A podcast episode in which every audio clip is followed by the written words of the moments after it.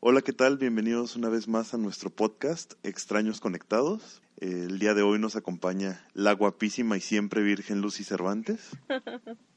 Hola, muchas gracias Gabriel. Pues bueno, ¿de qué vamos a hablar esta tarde? Bueno, pues el día de hoy tenemos varios temas y vamos a empezar por un disco que me comentas que escuchaste, Lucy. Yo no he tenido el gusto de escuchar. Esta semana fue su lanzamiento de su álbum y pues bueno, me ha gustado muchísimo. Estoy así como súper obsesionada. Realmente es un muy, muy, un disco muy padre, que el Deluxe trae 16 temas. ¿Cómo se llama el disco? Ah, el disco se llama Divide. Eh, ¿Me decías que te contiene cuántos? 16 tracks el Deluxe. Ok. El versión normal trae 12. Pero bueno, la mezcla de, de ritmos eh, contiene un poco de hip hop, un poco de dance, temas muy, muy, muy padres de baladas. Ha hecho como una combinación muy padre. Ha traído como esta parte de sus orígenes familiares, música irlandesa. Tiene dos muy lindos temas. Uno se llama eh, Girl Gear, que es un tema, y hay otro que se llama Nancy Mulligan, que es la historia de sus abuelos, cómo se conocieron y, y con música muy irlandesa. Y bueno, este, uno que viene a ser como el, el tema número dos, eh, retomando Thinking of Love, viene a ser Perfect.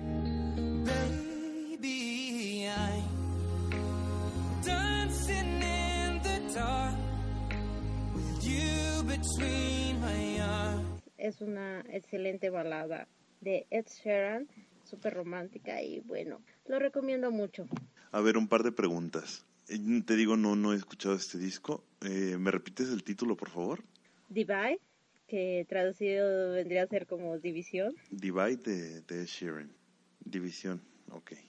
Este, a mí Ed Sheeran, eh, tengo sentimientos encontrados. Este, el disco anterior me gustó mucho pero sí lo siento como, pues no sé, como que le hacía falta una evolución musical. ¿Crees que logra esa evolución musical en este disco? De hecho, sí tiene una evolución musical. Hay temas este, muy padres que, que está metiendo, que no solo es la mezcla y el cambio de ritmos que se le están dando como muy bien, la parte del hip hop y y el de varios temas dance que te hace como hay dos temas que si tu mente tiene a Rihanna y, a Pharrell Williams te va a hacer como recordar esa parte.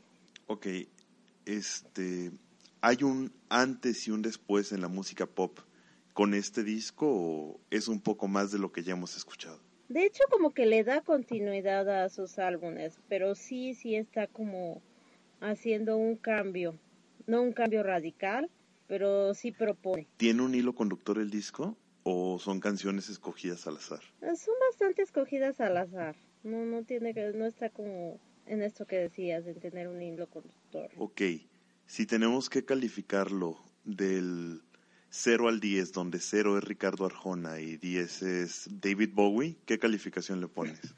Ay, bueno, o sea, yo estoy enamorada del disco porque agarré, este, salió, lo descargué y lo escuché completo y fue de, sí, sí me gustan las 16 canciones. Entonces, para mí mínimo tendría un 8. Un 8, ok bastante bueno. Eh, pues creo que me dieron ganas de escucharlo. Me parece muy interesante lo que comentas del disco y esperemos que sea un gran disco. Lo voy a escuchar y pues ya después les comentaré mi opinión. Y si a ti te gusta, puede que a mí me guste. Lo recomiendas, te gustó y esa es la recomendación del día de hoy de, de Lucy Cervantes. Dejemos la música de lado y vayamos con... Conmigo. Bueno. ¿Qué nos vas a contar? Yo fui a ver este fin de semana la película de Kong de School Island. Cuéntanos de qué va la película, qué trata que hace, emocionanos, yo no la he visto y si me convences ir a ver. A ver, una reseña rápida sin mucho spoiler. Pues resulta que, que un grupo de científicos descubren, gracias a un satélite militar, que hay una isla a la mitad de la nada que está rodeada por una especie de tormenta y se va a abrir una brecha por la cual pueden entrar a la isla. Y resulta que en esa isla hay leyendas, rumores de que hay bestias gigantes y quieren explorarla para descubrir estas bestias gigantes. La película se ubica al final de la guerra Guerra Fría, eh, justamente en, cuando se anuncia el, el, día que se anuncia el final de la Guerra de Vietnam. Y, y pues, eh, ¿de qué va la historia? Pues, ¿quién sabe?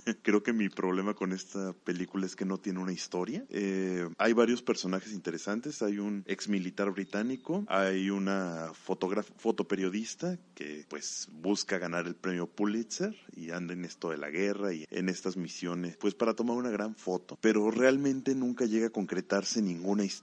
No es la típica historia de King Kong, pero como que te sienta las bases para muchas cosas. Me imagino vienen muchas secuelas, porque dejan como mil y una historias abiertas, pero no hay una historia detrás. ¿Alguna pregunta? Me, me, deja sorprendido con la parte de que de que no hay una historia detrás y entonces es así como que... Mira, sí, pues por supuesto hay un guion, o sea, sí hay historias. Sí, obviamente, pero... Pero son, son, como, son como pequeñas pequeños fragmentos de historia que al final no te llevan a nada, o sea, no hay una gran historia detrás. Por supuesto, está la gran historia detrás de, ah, soy King Kong y me lo voy a comer. pues sí, pero, o sea, no es la gran historia. Pero es una, bueno, no es una buena película como tal, pero a mí me sorprendieron mucho los efectos especiales.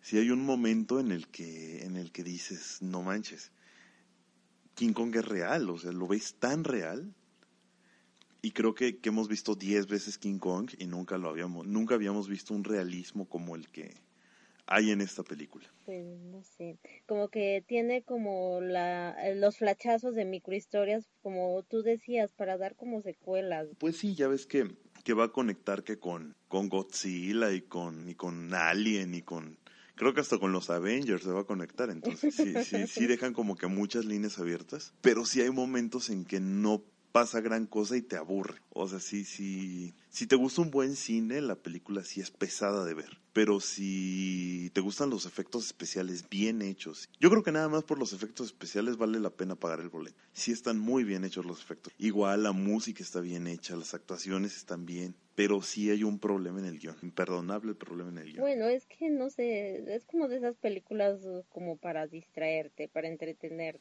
Pues palomeras, palomeras, no sé, te plantean cierta profundidad, es, quizá es lo que a mí me molesta un poco. Al principio te plantean cierta profundidad y, eso acaba en nada. O sea, sí, sí hay cierta profundidad detrás y sí hay este, esta filosofía de el hombre, la bestia, la guerra, o sea, sí hay varias filosofías, pero que al final no te llevan a nada. Y eso sí a mí me molesta. Bueno, pero es que tú siempre estás buscando que te lleven a algún lugar. Suena bastante interesante.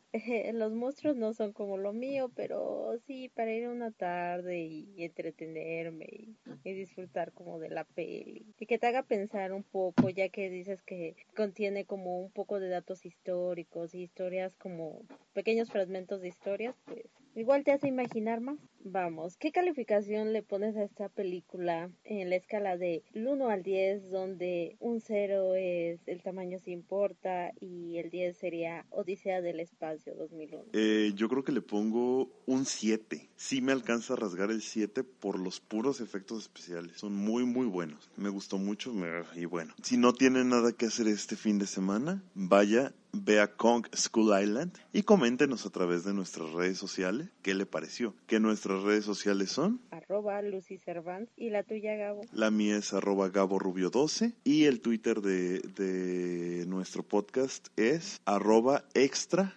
conectados. Y bueno, pasando a temas más culturales, por ahí fuiste a ver una bonita exposición de quién, Lucy. Tenemos exposición sobre reforma y pues una exposición bastante interesante. Se llama Sueños Urbanos de Salvador Dalí. Y pues bueno, esto la proporciona el Museo Soumaya gracias a la Fundación Carlos Slim. Pero bueno, lo interesante de esto es que sacan 20 obras del museo y las ponen todas sobre reforma. Y y bueno, eh, em, de las obras que vi, bueno, hay varias obras de este escultor, pintor, artista y más, este, que me parecen muy interesantes. Pues El Cristo de San Juan me parece una obra muy, muy, valorable, dado que el Cristo no, no es el típico Cristo que vemos montado sobre la cruz. Eh, es un Cristo donde está posado sobre tres piedras que tienen un significado eh, de lo divino, que une lo divino. Y bueno, el Cristo está de puntitas, pero de puntitas porque Salvador Dalí le quiso dar esta parte de, de bailarín y entonces es como bastante linda la escultura vista desde esa perspectiva que le da el autor. También hay otra este otra pieza muy linda que es este que es un ángel victorioso con su corneta y demás pero bueno Dalí Dalí pues, o sea siempre hace en sus obras esta parte traviesa y pues aunque es un ángel pues le pone sexo entonces le pone genitales. Eh, tengo algunas preguntas. A ver cuáles son tus preguntas yo siempre he creído que el arte tiene que transmitirte algo. ¿Qué te transmite esta exposición? ¿O qué sentimientos te provoca? ¿Qué te hace sentir esta exposición? Bueno, a pesar de que Dalí no es uno de mis artistas favoritos, no sé, al mirar sus obras, es, te hace como una introspección de, de decir, este, por ejemplo, hay como varias obras de sus relojes y entonces te hace profundizar en esto de, de si realmente el tiempo es aprovechado. Dentro de las cosas que me hace sentir es como de, bueno, o sea, siempre tenemos un reloj, siempre eh, hay esta medida de tiempo. ¿Podríamos calificarlo como frustración?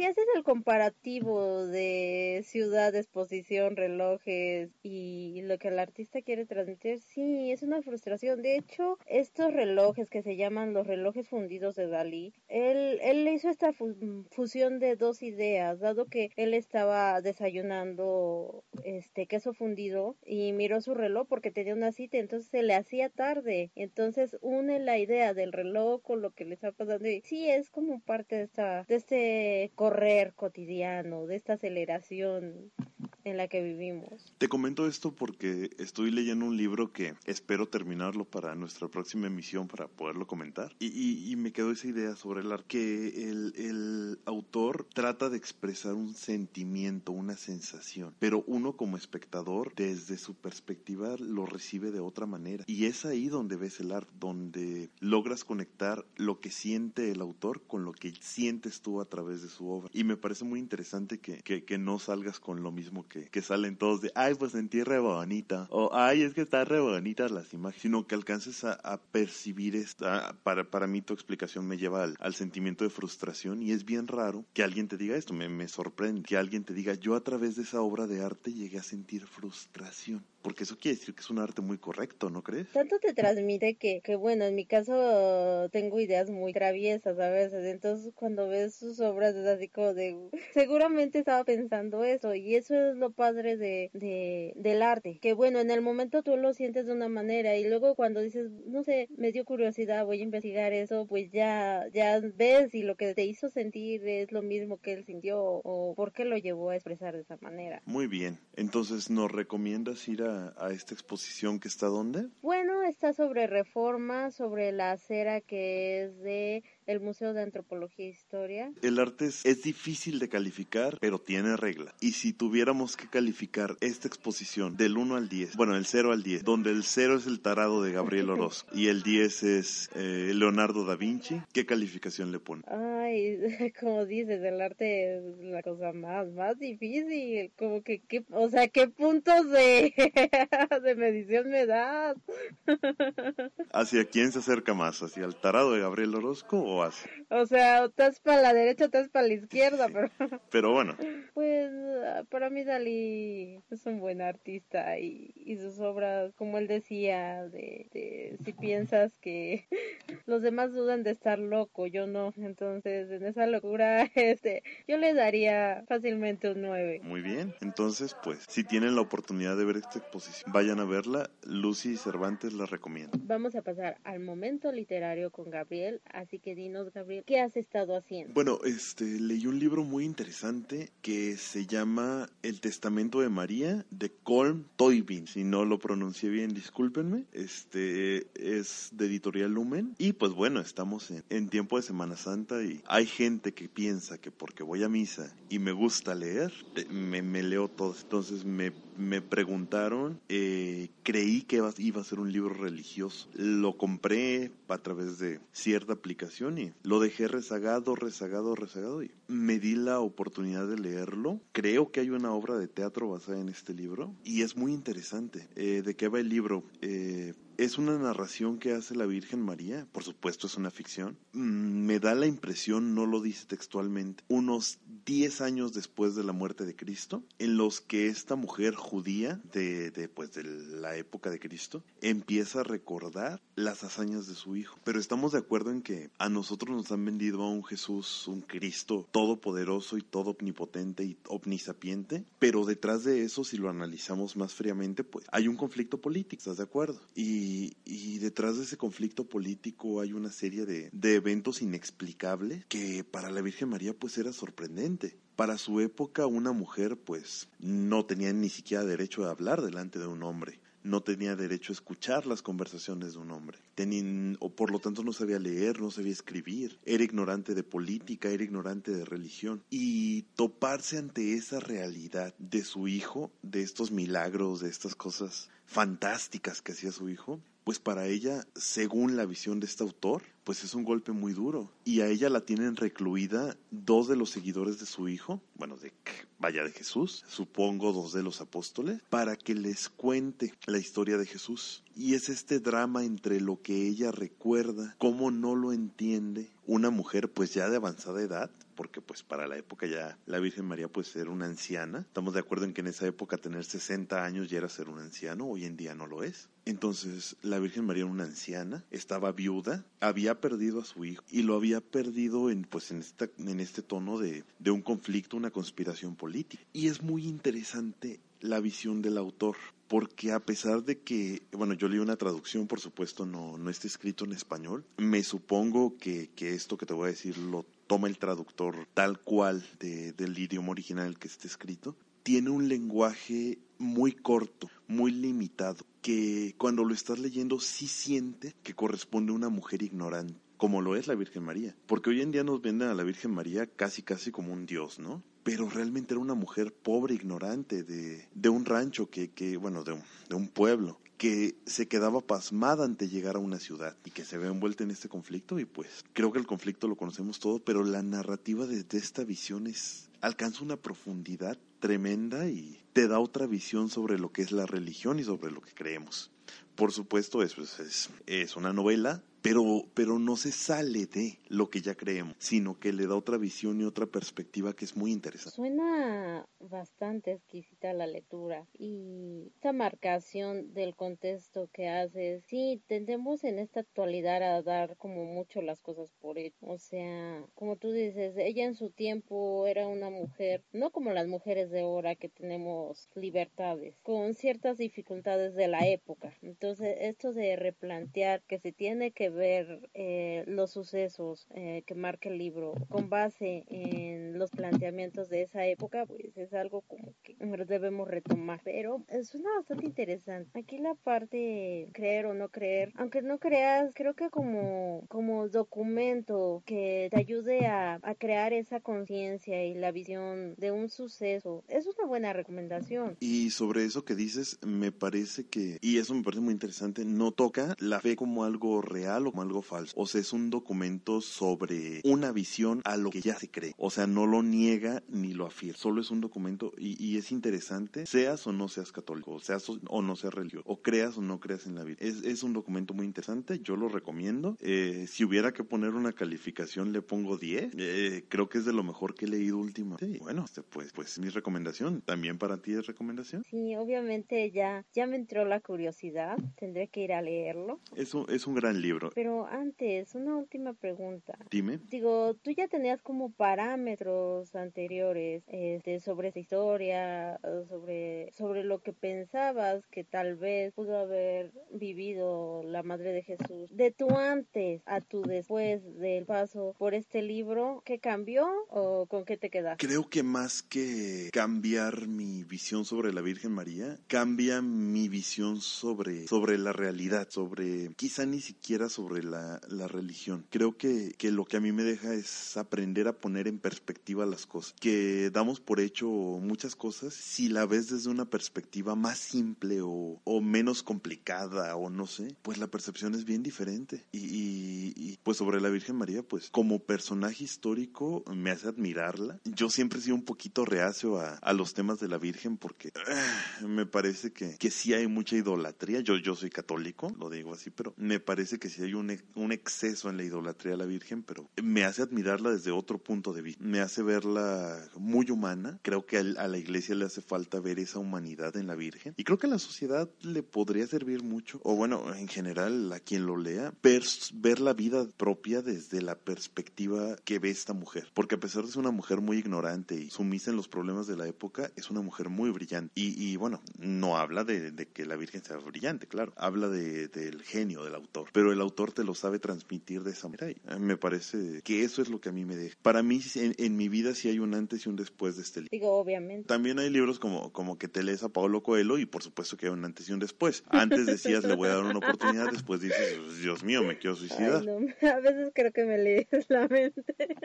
ok, dejemos al buen Pablo Coelho. Y bueno, vamos a pasar con una recomendación que me hizo Lucy durante la semana. Ya sabes, son mis hermosas recomendaciones únicas. No, no es cierto, la verdad no me la recomendó Lucy, la verdad me hace perfecta en la humanidad, pero estuvo en las tendencias de YouTube esta semana. La canción de Ricardo Arjona, que se llama, que se llama, que se llama Ella. ¿Qué te pareció la canción, Lucy? Santo Dios. Bueno, gracias a que Gabriel siempre es, está en los trendy topics, al pendiente de las tendencias musicales, no, no pudo hacerme el favor de dejarme ir sin escuchar esa hermosa canción, qué bueno. Te voy a leer un pedacito y me dices qué te parece. Ella quiere besos en la esquina, sexo en la cocina, gimnasia en el sillón, treparse como Jane de las cortinas, desnudarse en la oficina y bailar en el colchón. Como mujer, ¿no te ofende poquito lo que está diciendo Arjona? No, me encanta, es lo que toda mujer quisiera, porque si ya lo piensas es como de, por Dios. No, y, y con tal de que rime, y con tal de que rime, puede decir cualquier estupidez, O sea, señor. ponen